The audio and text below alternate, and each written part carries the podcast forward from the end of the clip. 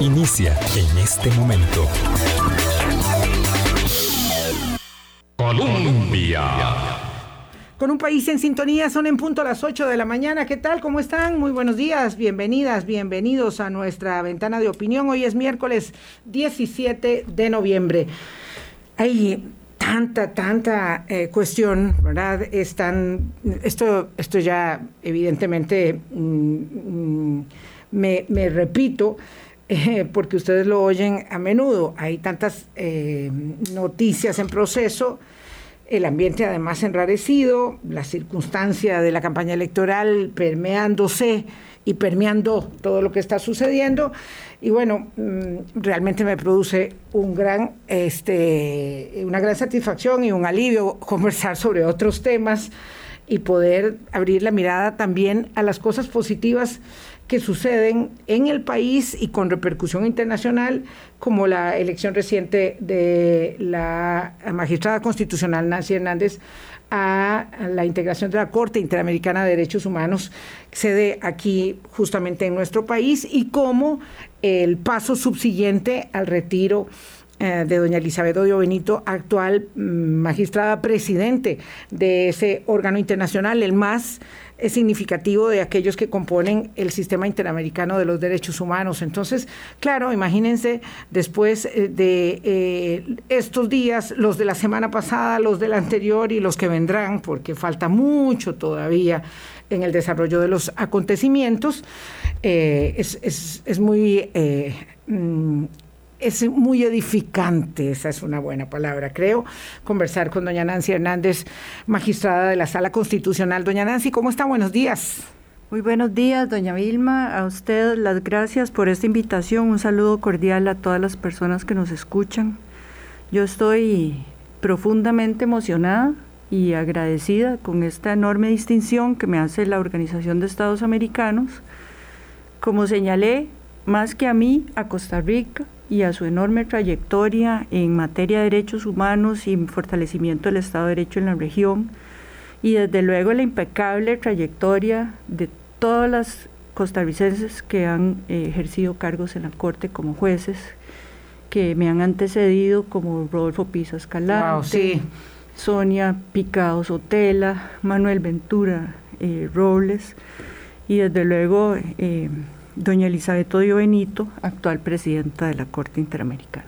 Entonces, todavía estoy tratando de procesar todo esto, eh, muy emocionada y muy agradecida, eh, bueno, con el presidente de la República por, por el honor de nominarme, este, que eh, acudió a un llamado muy importante que hizo doña Elizabeth, de abrirle espacio a mujeres eh, por una deuda histórica que tenía la Corte eh, con el tema de, paridad y desde luego con la Cancillería de la República, eh, con el señor canciller y vicecanciller, con doña Alejandra Solano y toda su misión y toda la embajadora en la OEA. la OEA y toda la misión durante estos arduos más de nueve meses donde yo recibí en todo momento un acompañamiento profesional y humano de, largas preparaciones, de jornadas intensas, académicas, entrevistas bilaterales, para los cuales cada una era un examen en sí mismo. Eh, y sin ese esfuerzo de la Cancillería y ese buen brillo que tiene nuestro país eh, a nivel internacional, esto no hubiera sido posible. Sí, eh, pero bueno, vamos, vamos por partes, porque ya usted está adelantando algunos de los ejes que yo quiero que, usted nos cuente, porque claro, nosotros supimos en enero de su nominación, ¿verdad? Se nos anunció en la, en la Cancillería un día, un comunicado de prensa que usted estaba nominada, ah, hubo una reacción eh, generalizada, recuerdo a doña Cristiana Figueres, a doña Laura Chinchilla, en fin, yo eh, recuerdo muchas mujeres eh, con mucho liderazgo del país, muchos hombres también, recuerdo también eh, la declaración del presidente, eh, y ahí ya uno piensa que ahí la cosa quedó y ahora nos dicen que ya salió electa, qué bien, qué maravilla.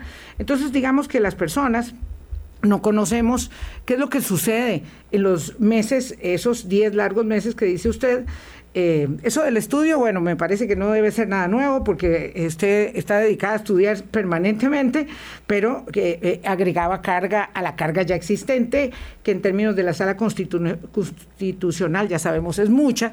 Entonces tal vez eh, nos puede contar este, exactamente qué, qué, es lo que sucede, cómo es que se lleva adelante una nominación como esta.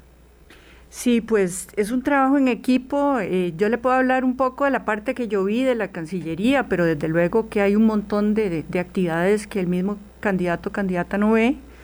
Pero desde el minuto uno, el canciller eh, conformó un equipo de trabajo, encargó todo el servicio exterior en el sistema interamericano, eh, liderando una estrategia con, la, con con la misión en Washington y, toda la Cancillería, en realidad, desde la dirección jurídica y demás, donde ellos despliegan una serie de actividades y me montan una agenda donde se establecen reuniones bilaterales con los países.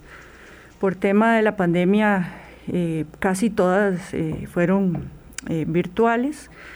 Eso implica entrevistas con, con los países eh, del Caribe en inglés, ¿verdad? Hay que dominar varios idiomas en estos procesos y prepararse para mm, poder contestar las inquietudes, preguntas de, de, cada uno de los países, que en sí mismo es eh, una entrevista de examen, ¿verdad? Al mismo tiempo que se, que se compite con distinguidísimas juristas, yo creo que en la elección más reñida de la historia, de la Corte Interamericana en el sentido de mayores eh, postulantes. Habían inicialmente ocho postulantes para cuatro plazas y al final quedaron eh, siete o seis postulantes, me parece, para esas cuatro plazas. Que eh, sí, porque se retiró uno, y, este es el, el, concurso. Se retiraron dos, me parece, ¿verdad? Panamá se retiró inicialmente. Panamá. Y después se retiró otra candidatura más. Bueno, porque también los países van midiendo, virtud a los currículums y a las posibilidades de apoyo de los países, van midiendo si tienen alguna viabilidad. Y, y después este proceso al mismo tiempo tiene un acompañamiento de un panel internacional de expertos que, tradicionalmente acompaña estos procesos, de expertos internacionales que evalúan a los candidatos durante meses a través de eh, un vasto cuestionario y, entrevistas y además eh, actividades de, académicas con organizaciones de la sociedad civil que litigan en el sistema interamericano. Y ah. entonces al mismo tiempo que tuve que enfrentar uno de los años más pesados en la sala constitucional, tenía que llevar estas actividades paralelamente, eh, lo cual prácticamente me dejó sin tiempo libre. En, prácticamente un año. Sí, este, vamos a ver, eh, usted dice, cada una de estas entrevistas era un examen en sí mismo.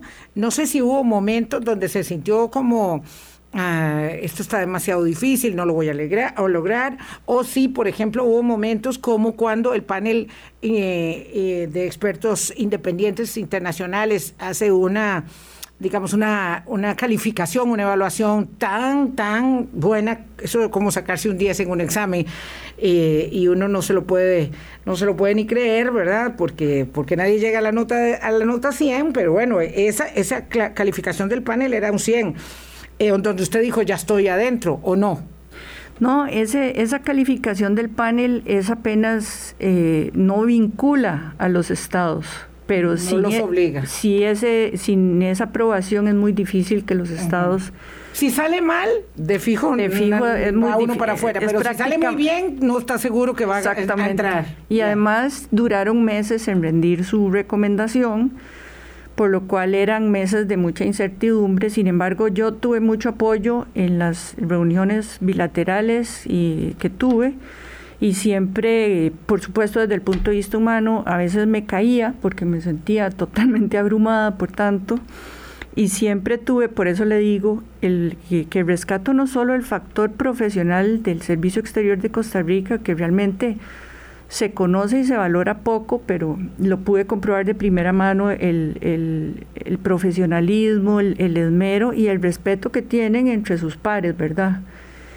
pero desde el punto de vista humano, cuando yo me caía, ellos me levantaban todo el tiempo, ¿verdad? Me daban ánimo, me mandaban mensajes de apoyo positivo y, eso me mantuvo siempre eh, en buenas condiciones para seguir en la competencia eh, mentalmente enfocada, porque la mitad de esto es esfuerzo eh, académico y la mitad psicológico también, porque son pruebas muy fuertes sostenidas durante muchos meses donde uno no se puede eh, desanimar. Mm. Doña Nancy, em, esta, esta nominación eh, de Costa Rica le da eh, al país la, tercera victoria, em, digamos, en, en, nominaciones significativas.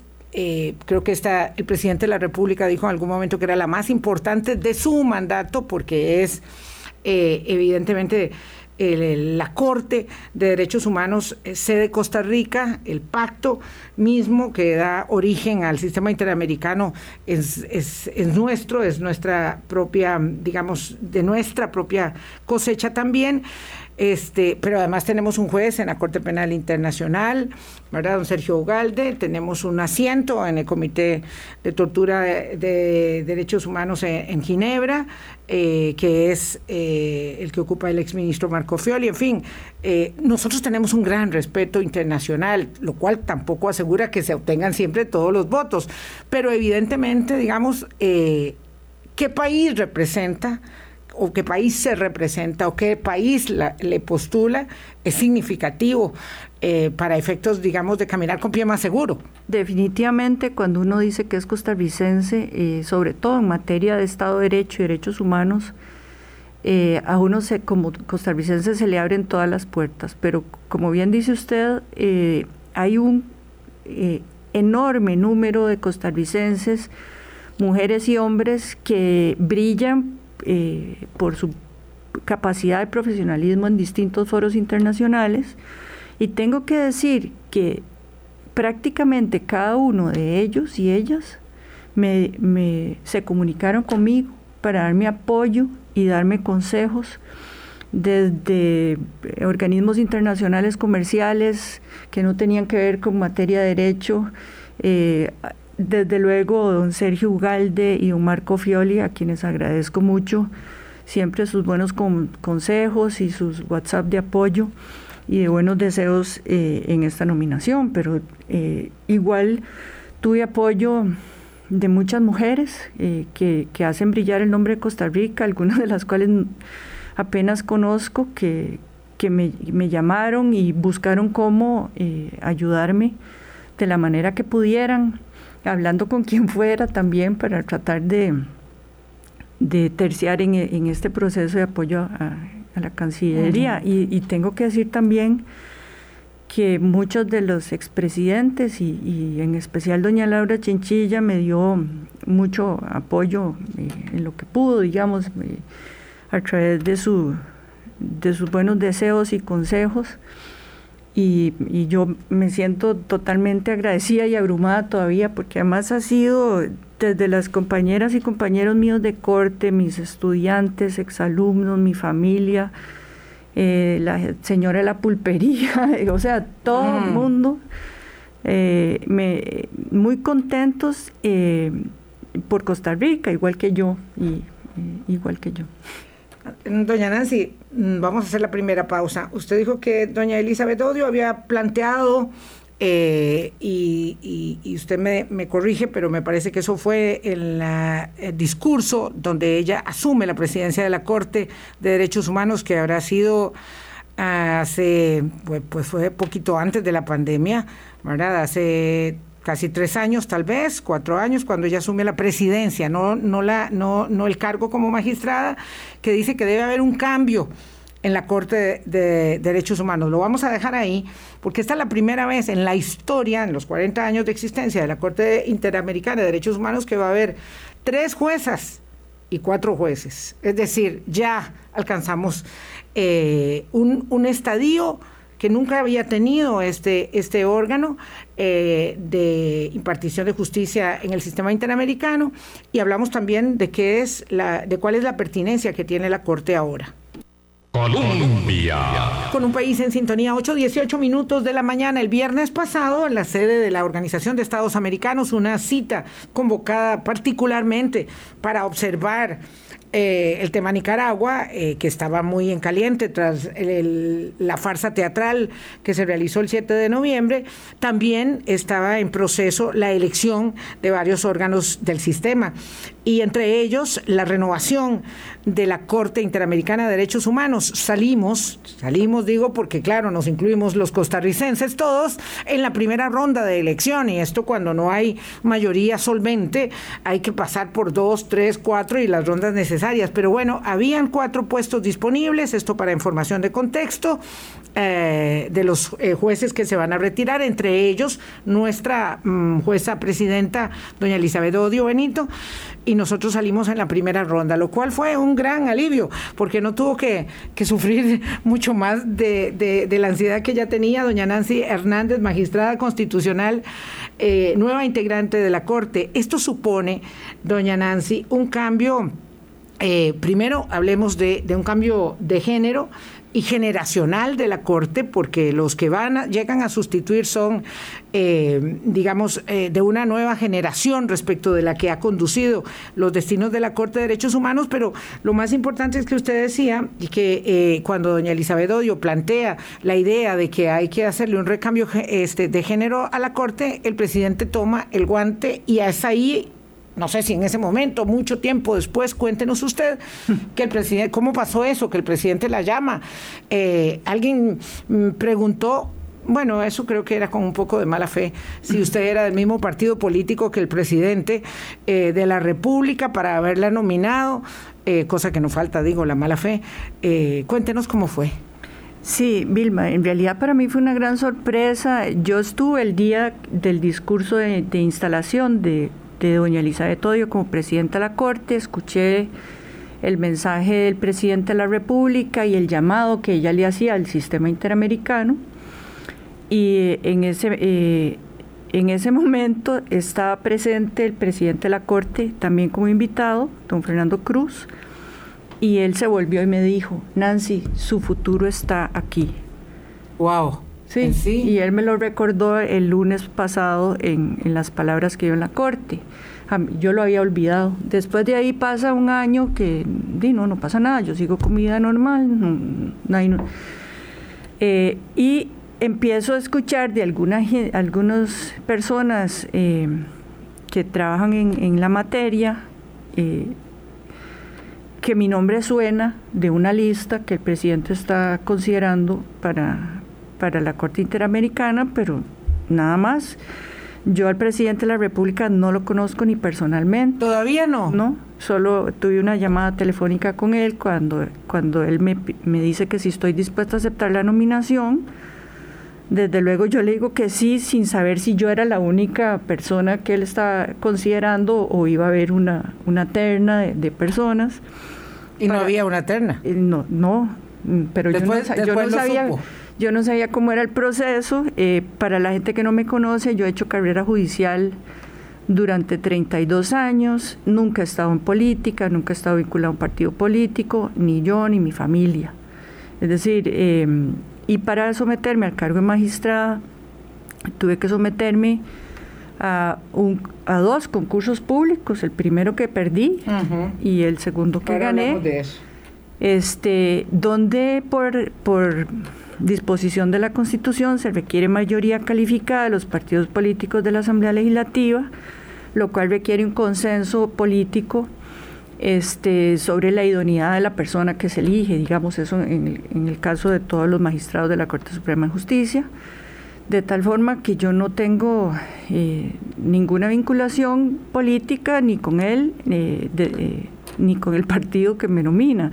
De hecho, el partido que no me dio el apoyo en mi primera nominación fue el PAC. Fue el PAC, ¿verdad? Entonces, eh, yo por eso no logré mi primera nominación eh, a, la, a la Corte.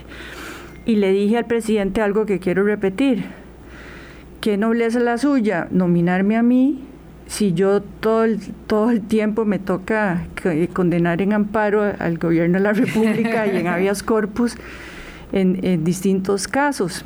y él se echó una carcajada, lo cual demuestra su gran vocación democrática, digamos, de no sacarse clavos ni facturas eh, con esta magistrada, sino haber tomado esta, este, esta nominación como lo que es, una nominación del país, de Estado, con una gran madurez y, y reconociendo, digamos, toda la trayectoria de Costa Rica en, esta materia derechos humanos siempre, digamos, marcaron su, su carrera, su vida. Yo no, no quise empezar por ahí porque sé que eh, pues es, es, una, es una historia larga, pero lo que sí es cierto, y para el contexto de la gente que no conoce eh, a la magistrada Nancy Hernández, es que usted está vinculada a los derechos humanos desde el día uno que salió de la universidad prácticamente. Sí, así es, es una historia bonita porque yo no me planteé esta ruta de vida, sino que de como todos los jóvenes que empezamos, eh, yo estaba más preocupada por pagar el carro que me había comprado y que ya me tenía que mantener, entonces eh, todo el mundo sueña con un bufete donde gane mucho dinero. Y este mi ex profesor de Derecho Penal y, y quien fue mi maestro, el doctor Luis Paulino Mora Mora, que en paz descanse, me, me, lo topo en el registro nacional porque era el ministro de Justicia encargado del, además del sistema penitenciario y me dice, ¿usted trabaja aquí? Le digo, sí señor, yo estoy en el registro de marcas. Y ve y me saluda y sigue. A la segunda vez eh, me vuelve a saludar y a la tercera me manda a citar a su despacho. Y me dice que él quiere que yo trabaje para él como asesora. Y, y yo le digo que no, que no y me dice, pero ¿cómo se le ocurre decirme que no si le estoy ofreciendo la oportunidad de su vida? Porque en esa época no habían mujeres asesoras ni mujeres jóvenes en puestos de asesores de ministro, no, no es como ahora. y, y, yo le dije, mire, es que yo no creo que a mí me vaya a gustar ese tema de las cárceles y todo eso. Este, y claro, porque ya tenía que dejar eh, este, el registro de marcas atrás. El registro de marcas y, y, y en mi mente yo iba a ser experta en patentes y marcas. Entonces él me dice, mire, ¿por qué no viene seis meses? Y si no le gusta, este, no, de se devuelve, pero yo le estoy dando la oportunidad de su vida y no la voy a involucrar en ese tema, pero sí le voy a pedir entonces que me vea los temas de registro y algunos temas específicos. Para no cansarlos con el cuento, me pidió como una excepción que, que me involucrara en esa época muy convulsa en algunos temas de muertes de privados de libertad y visitas carcelarias y cuando yo me di cuenta de la realidad del sistema penitenciario costarricense, el drama humano que se vive, eso cambió mi vida completamente. O sea, ahí encontré mi vocación y después de eso fueron los enfermos de VIH-Sida cuando me tocó integrar la comisión de SIDA de Costa Rica en la época que había eh, discriminación, persecución, ausencia de tratamiento.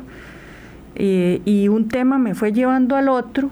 Y, y, el Ministerio de Justicia a la, sala, constitucional, con don Luis Paulino Mora. Empecé con don Rodolfo Pisa, por, por, casualidades del destino, porque don Luis se fue de, de, de magistrado y me dijo, va a haber unos letrados, pero el, promedio de edad va a ser de juez superior. Yo tenía 25 años y para ser juez superior se requiere 35 y él me dijo, yo creo que no me la voy a poder se llevar. tiene que esperar una década, más o menos.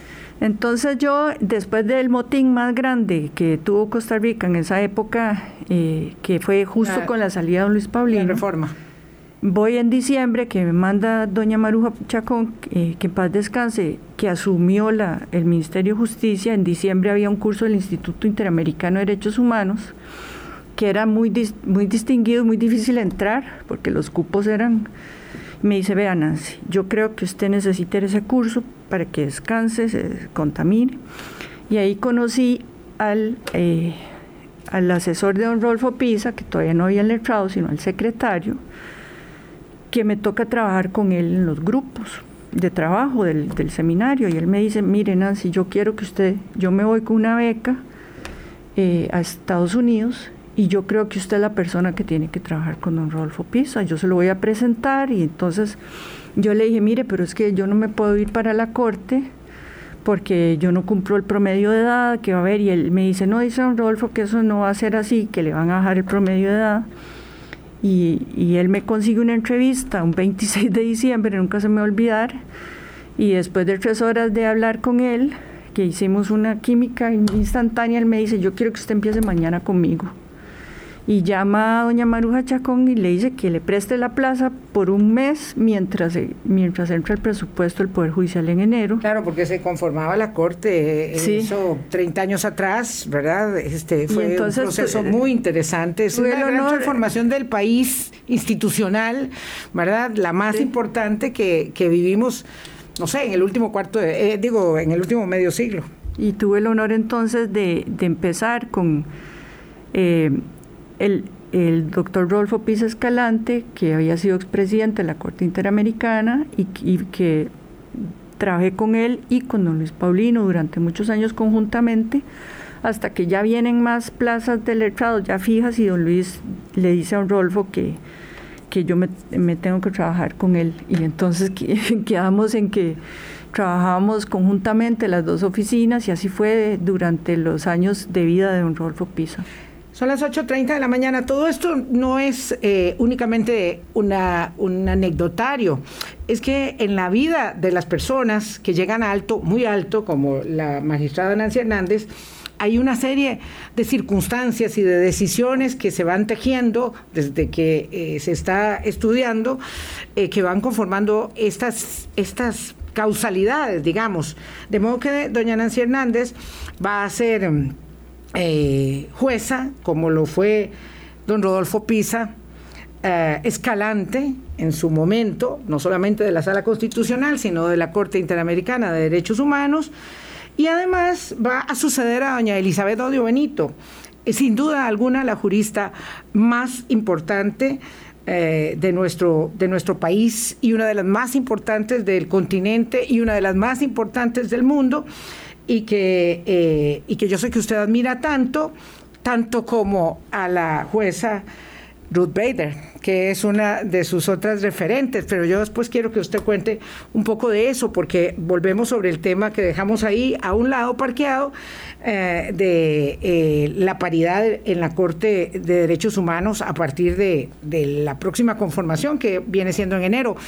Un abrazo a la distancia y saludos muy cariñosos que le manda nuestro embajador en Washington, don Fernando Yorca, eh, que, que, también estuvo, estuvo ah, ahí en ese proceso. Y estuvo y me dio una gran acogida y un gran recibimiento eh, las dos veces que tuve el honor de visitar la embajada. Saludos hasta Washington entonces, 8.31, ya volvemos. Colombia. Con un país en sintonía, 8.33 minutos de la mañana. Ah, no quiero dejar eh, el, quitar el dedo del renglón. Doña Nancy Hernández, magistrada constitucional, mm, jueza electa a la Corte Interamericana de Derechos Humanos, sucederá a doña Elizabeth Odio Benito en el cargo, porque ella anunció obviamente de previo a que la Cancillería eh, diera el banderazo de salida de su candidatura, doña Nancy, que, se, que, se, que no se postularía a la reelección y que se retira de la presidencia de la Corte el 31 de diciembre. Yo quiero hablar con ella, por supuesto, hay mucho que preguntar y que comentar eh, con una referente de, ese calado. Eh, pero bueno, no solamente deja a la Corte con eh, el aporte de su jurisprudencia, de su liderazgo, sino además con tres electas juezas, primera vez en la historia de la Corte, y, lo otro que quería que diera seguimiento es, su, su, carrera, digamos, eh, inspirada, entre otras, por las luces de la jueza eh, Ruth Bader, que mm, falleció hace unos dos, tres, tres, años, me parece, ¿verdad? Un poquito menos, eh, jueza de la Corte Suprema de los Estados Unidos y obviamente doña Elizabeth. Sí, es, efectivamente son dos mujeres excepcionales que han movido a miles de mujeres como yo en el mundo a atreverse a seguir con la causa de los derechos humanos y que es una lucha cuesta arriba, ¿verdad? Eh, eh, muy dura, a pesar de la edad. Y cada vez que yo quiero tirar la estafeta, pienso en mujeres como esas que todavía eh, en sus ochentas estuvieron dando todo por, por una causa muy digna como la de los derechos humanos. En el caso de doña Elizabeth, Nadie puede llenar esa silla, es imposible. Es una mujer que ha hecho historia donde quiera que, ha estado eh, tanto en el país, en sus contribuciones, en los cargos que ha tenido de ministra varias veces, como docente, como vicepresidenta de la República, pero a, nivel internacional eh, cambió eh, la jurisprudencia y, que se volvió norma después en la Corte Penal Internacional cuando logró, integrando el Tribunal de la antigua Yugoslavia, que, que, la violación y los abusos sexuales de mujeres fueran tomados como tortura, que es ahora eh, ya es eh, jurisprudencia y norma internacional en la Corte Penal Internacional, donde también eh, presidió. Pero aquí lo que ha pasado en este ejercicio de, de la presidencia de doña Elizabeth, es que nuevamente ella hace historia y mueve un continente. Es decir, cuando ella hace su llamado hacia una mayor equidad y paridad en, los tribunales de derechos humanos como una gran deuda histórica, el continente le escucha. Y ella logra eh, lo que nadie había podido en 40, 40 años de existencia de la Corte, que es lograr una mayor paridad y, y eso el llamado no solo, esa, esa estafeta no solo la toma el presidente Alvarado, que tiene un gran compromiso con este tema de género, indudablemente, sino otros presidentes. Argentina, eh, Chile, ¿verdad? Que, Surinam, mucho peso en la Paraguay, Argentina, Chile, ¿verdad? Y, y, eso cambia la historia por sí misma. Y entonces es imposible llenar esa silla que, que deja doña Elizabeth porque ella donde quiera que ha estado ha dejado la barra demasiado alto, pero yo haré todo lo posible por honrar esa silla este y la de, y la de los costarricenses que me han eh, yo sé porque porque alguien eh, se lo preguntó eh, eh, por qué usted no sigue no sigue siendo magistrada constitucional por qué renuncia al cargo porque además pasó todas estas cosas verdad como al mismo tiempo y usted la semana pasada cuando ya se iba a enfrentar a esa elección en Washington también estaba sometiéndose a examen escrutinio en la comisión de nombramientos de la Asamblea Legislativa Ah, para su reelección primera como magistrada porque se le vence el cargo ahora en diciembre. Entonces, eh, si el tribunal... Eh, si la Corte Interamericana de Derechos Humanos no es un tribunal permanente, ¿por qué no se mantiene en el cargo? ¿Qué, ¿Cuál es la, digamos, la circunstancia eh, esto no significa que yo pretenda que usted trabaje el doble y gane la mitad, eh, como, como sucede a otras personas, pero, pero la verdad es que mucha gente dice que, le, que ha hecho la consideración de por qué no sigue en la sala cuarta, por qué renuncia. Sí, efectivamente, doña Vilma, el tribunal, eh, la Corte Interamericana de Derechos Humanos no es un órgano permanente, por lo cual no tiene salario, es, sesiona ordinariamente cuatro veces al año, y Solo se integra cuando es convocado. Exactamente. Y funciona a través de un sistema de dietas de los jueces. este, y los jueces continúan en sus actividades, si son académicos, siguen eh, en sus puestos de docentes. Y si, si están retirados, eh, tienen eh, el retiro ocasional. La jubilación y los que han sido jueces constitucionales han podido, han hecho en, alguna ocasión esa, eh, y, me lo han planteado ahora y recientemente eh, un grupo importante eh, político me ha pedido que reconsidere mi, mi salida del tribunal.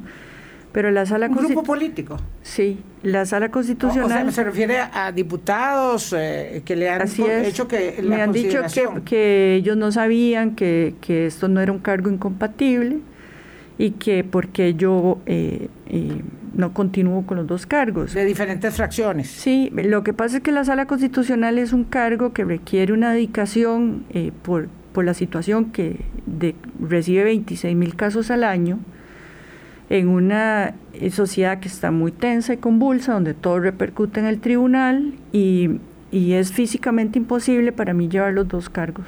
Eh, o sea, ya digamos, eh, la sala ha tenido un, peso muy grande en mi salud últimamente, en los últimos dos años, y yo creo que yo no podría hacerle justicia ni a la sala ni a la corte.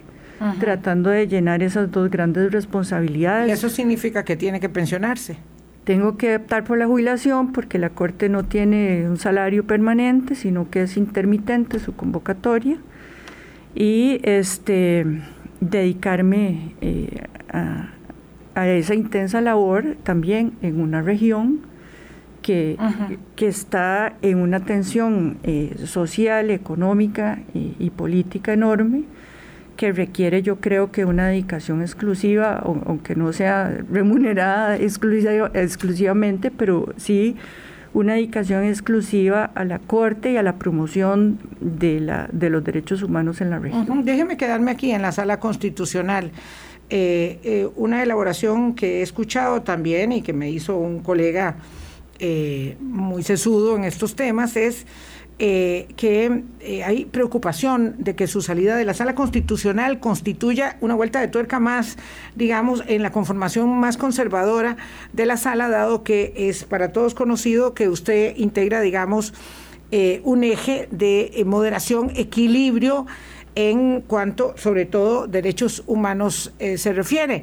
Entonces, este, existe esta preocupación de que esto sea una vuelta de tuerca más a una sala mm, conservadora. Eh, y pues supongo que esa no es su responsabilidad, sino de los magistrados eh, este, y de los diputados que van a escoger a quien la suceda, pero ¿qué opinión le merece eso? Sabiendo que en efecto usted ha eh, hecho votos determinantes en la consecución de derechos humanos de nueva generación, por ejemplo. Sí, mire, para mí dejar la sala constitucional para empezar después de 32 años que ha sido eh, mi vida entera profesional dedicada con absoluta pasión a este tribunal, es muy doloroso. Eh, pero yo creo que nadie es indispensable y que la, la, sala como institución tiene una gran tradición ya y un gran arraigo en el país. Y yo tengo la confianza de que la Asamblea Legislativa de Costa Rica siempre ha tenido la sabiduría de buscar los equilibrios en este tribunal y que existen eh, candidatas y candidatos del más alto nivel que me pueden suceder eh, muy honrosamente. Eh, hay entre los magistrados y magistradas suplentes, por ejemplo, gente de una gran trayectoria en la judicatura y en la academia, que a mí me, me gustaría verlos llegar al cargo. O sea, Costa Rica tiene un acervo enorme de mujeres y hombres que son capaces de integrar este tribunal si les dieran la oportunidad. Sí, yo quisiera que me permeara de esa confianza, pero tengo que decirle que estoy permeada por el escepticismo, doña Nancy, porque em, la selección de los magistrados, no digo de la sala constitucional, sino en general de los magistrados, no ha podido eh, consolidarse como un ejercicio eh, abierto de buenas prácticas eh, mm, y personas que tienen condiciones inigualables terminan renunciando a esa posibilidad, a el derecho y el deber incluso que tuvieran de conformar parte de esas salas eh, de las magistraturas, eh, precisamente porque los procedimientos no, no son buenos, no son buenos. Y por eso es tan difícil que una ah, jueza de su talla eh, deje el cargo y hay personas preocupadas. Digo, hay preocupación en el foro de justicia, hay preocupación en diferentes ámbitos, eh, organizaciones no gubernamentales respecto del devenir de la sala constitucional. Yo, yo agradezco, eh, digamos, esa, ese honor que me hacen de pensar que yo he dejado una huella que, es difícil de, llenar, pero en realidad este, yo sí creo que hay que hacer cambios a, a la elección de magistrados y magistradas, pero que no hay sistema perfecto y que el nuestro eh, también le ha dado grandes magistrados y magistradas al país a través de su historia con el mismo sistema. Eh, lo, que, lo que sí es importante es que la Asamblea Legislativa le dé oportunidad a la gente que tiene más mérito y que la hay. Costa Rica tiene un, eh, generaciones de, de, personas capaces de llegar a estos puestos y, y dejar a la justicia en lo más alto. Y en estos momentos de tensión política y social, la Corte Suprema de Justicia, eh, como somos un Estado de Derecho, tiene que ser eh, esa columna vertebral que sostiene todo el sistema. Y hay que fortalecerla porque en ella descansa en mucho la confianza de la institucionalidad democrática. Y esa gran responsabilidad la tiene la Asamblea Legislativa de Costa Rica, de llevar a las mejores personas. En todo caso, seremos muy, muy vigilantes de esas organizaciones no gubernamentales, eh, tanto como los medios de comunicación, porque no se nos olvide que eh, ya hubo un intento en una legislatura de eh, y, ese intento se concretó en la no reelección de Fernando Cruz por sus eh, sentencias y luego en esta legislatura el intento de no reelegir al magistrado constitucional Paul Rueda por sus sentencias también. De modo que hay que estar ojo a visor para eh, no afectar esa institucionalidad tan importante, pero ahí están, en los juegos de poder, evidentemente la salida de la magistrada Nancy Hernández, lo digo yo para no tener que ponerla a usted en el predicamento, es eh, digamos, eh, algo con lo que se frotan las manos algunos grupos conservadores. Vamos a una pausa, 8.46. ¿Cuál es el aporte que la Corte de Derechos Humanos le puede dar a América Latina en esta coyuntura de polarización, de fragmentación, eh, de, digamos, crispación y de redes sociales complicándonos todo, prácticamente todo el entorno social? Ya volvemos. Colombia.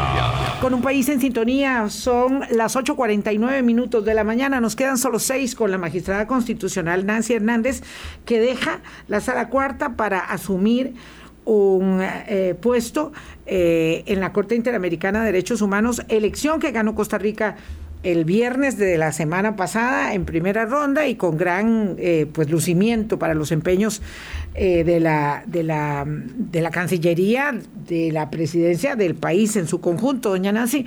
Una Corte de Derechos Humanos eh, como esta, que es, me lo decía muy bien José Daniel Rodríguez, que le manda una felicitación, colega politólogo, que es además relativizada por los estados, sobre todo cuando no les va bien, ¿verdad? Cuando dicen, no, mejor salgámonos de la Corte esa buena idea también la tuvo aquí un candidato presidencial un día. Esa pésima idea. Esto de buena era, obviamente, por si acaso no se entiende un sarcasmo. Este, ¿qué, puede, ¿Qué aporte le puede dar a, las democracias una Corte Interamericana de Derechos Humanos que, que, el que no le gusta se va saliendo o, eh, o del todo, digamos, no, no, no quiere hacer parte del órgano o no quiere acatar sus eh, sentencias que son tan determinantes. Por ejemplo, que no debe haber reelecciones indefinidas en democracias porque eso limita la democracia. Por ejemplo, las medidas cautelares que se le acaban de imponer a, Nicaragua y que implican además el desplazamiento de jueces de la propia Corte al terreno, que eso me parece eh, muy novedoso también. Eh, ¿qué, hace una corte por las democracias tan tirantes en la región? Bueno, en primer lugar, Vilma, la corte es una corte eh, complementaria y subsidiaria de los, de los sistemas de justicia nacionales, de tal forma que para llegar a la corte hay que agotar los recursos internos, los casos tienen que pasar por la comisión y la comisión la interamericana, es la que manda los casos que se va a ver. Pero ya la Corte ha cambiado la historia de la región cuando estaba llena de dictaduras y la Corte Interamericana de Derechos Humanos ayudó a hacer la transición de las dictaduras hacia las democracias y a consolidar los estados de derecho y los sistemas de justicia bajo los estándares eh, que fija la Convención Americana. Y en este proceso, con ese diálogo que tuve con los estados, igual que las otras candidatas y candidatas, a pesar de los pesares eh, y que todos somos democracias frágiles, que estamos en una lucha constante por alcanzar esos estándares a los que nos hemos comprometido como estados de buena fe, yo veo que países eh, que siempre están sentados en la silla de, los acusados se toman muy en serio el sistema interamericano y lo ven como un apoyo eh, a, sus, a sus sistemas internos eh, de, democracia, de paz eh, y, que, son aspiraciones de sus pueblos que ellos no pueden abandonar.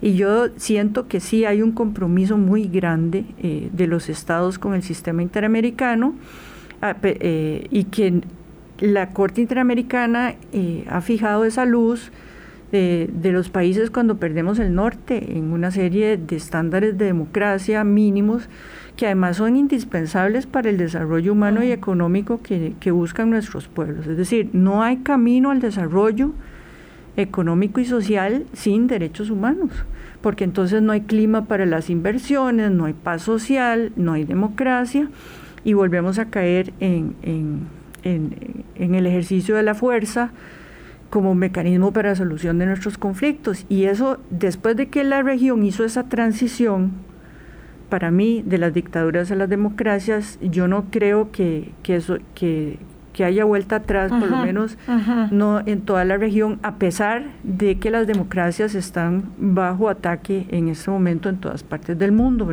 Yo siento que eso es un tema eh, donde precisamente este tipo de tribunales son esa ancla que nos sostiene en estos momentos de, tensión eh, en nuestros países. Y los desafíos son enormes porque tenemos los desafíos viejos con los desafíos nuevos que incluyen las migraciones masivas por cambio climático, los problemas eh, derivados del ambiente, los problemas de los nuevos retos a la libertad de expresión que nos presentan las redes sociales, los algoritmos y estas grandes corporaciones que son las que están ejerciendo, eh, digamos, la mediación del, diálogo social, en algunos casos hasta la censura, y que no están sometidos a los estándares internacionales, es decir, que están fuera de, los sistemas de nuestros países, pero dominan toda la libertad de expresión de nuestros países. Entonces, los desafíos son enormes, pero hemos, ya hemos pasado por grandes desafíos y yo creo que más bien... Eh, es, este es el momento de, fortalecer los órganos internos de justicia y la independencia de los órganos internos de justicia y los órganos eh, internacionales de derechos humanos como único camino para salir de esta época tan, tan oscura que nos está tocando vivir en la humanidad. Es una época muy compleja para las democracias. Doña Nancy, muchas gracias, muy buena suerte muchas gracias, doña Vilma. Muchas gracias por haber venido. Aquí, eh, justamente donde quedamos en esta conversación, voy a, pedirle a doña Elizabeth Odio que continuemos para hablar de los desafíos justamente del sistema interamericano de derechos humanos en este momento eh, tan complejo de la, de la democracia, pero en efecto... Eh, que, que haya una corte, un sistema interamericano de derechos humanos es muy importante nosotros sufrimos embates, evidentemente, aquí en la, en la judicatura propia, pero cuando uno se da cuenta de lo que sucede eh, con la captura eh, de esos órganos jurisdiccionales en, en, países como Venezuela y Nicaragua, o lo que está sucediendo en El Salvador, uno sabe que, que por ahí se va afianzando el camino de la pérdida de las libertades todas. Así que bueno, mucha suerte, doña Nancy, en el nuevo, en el nuevo camino de la sala hasta el 31 de diciembre. Se despide. Eh, no, mi, mi, nombramiento vence el 2 de diciembre, entonces ah. en algún momento antes de ese eh, tendría que, eh, estoy tratando de organizarme para, para eso, porque esto ha sido tan súbito que no me tengo que organizar una salida de 32 años. Bueno, suerte, mucha suerte. Ya daremos seguimiento al nombramiento de la persona que sustituirá a doña Nancy Hernández. Que la pase muy bien. Hasta mañana. Suma electoral de 8 a 10 de la noche en Canal 13. Los invito. Hablando claro, hablando claro.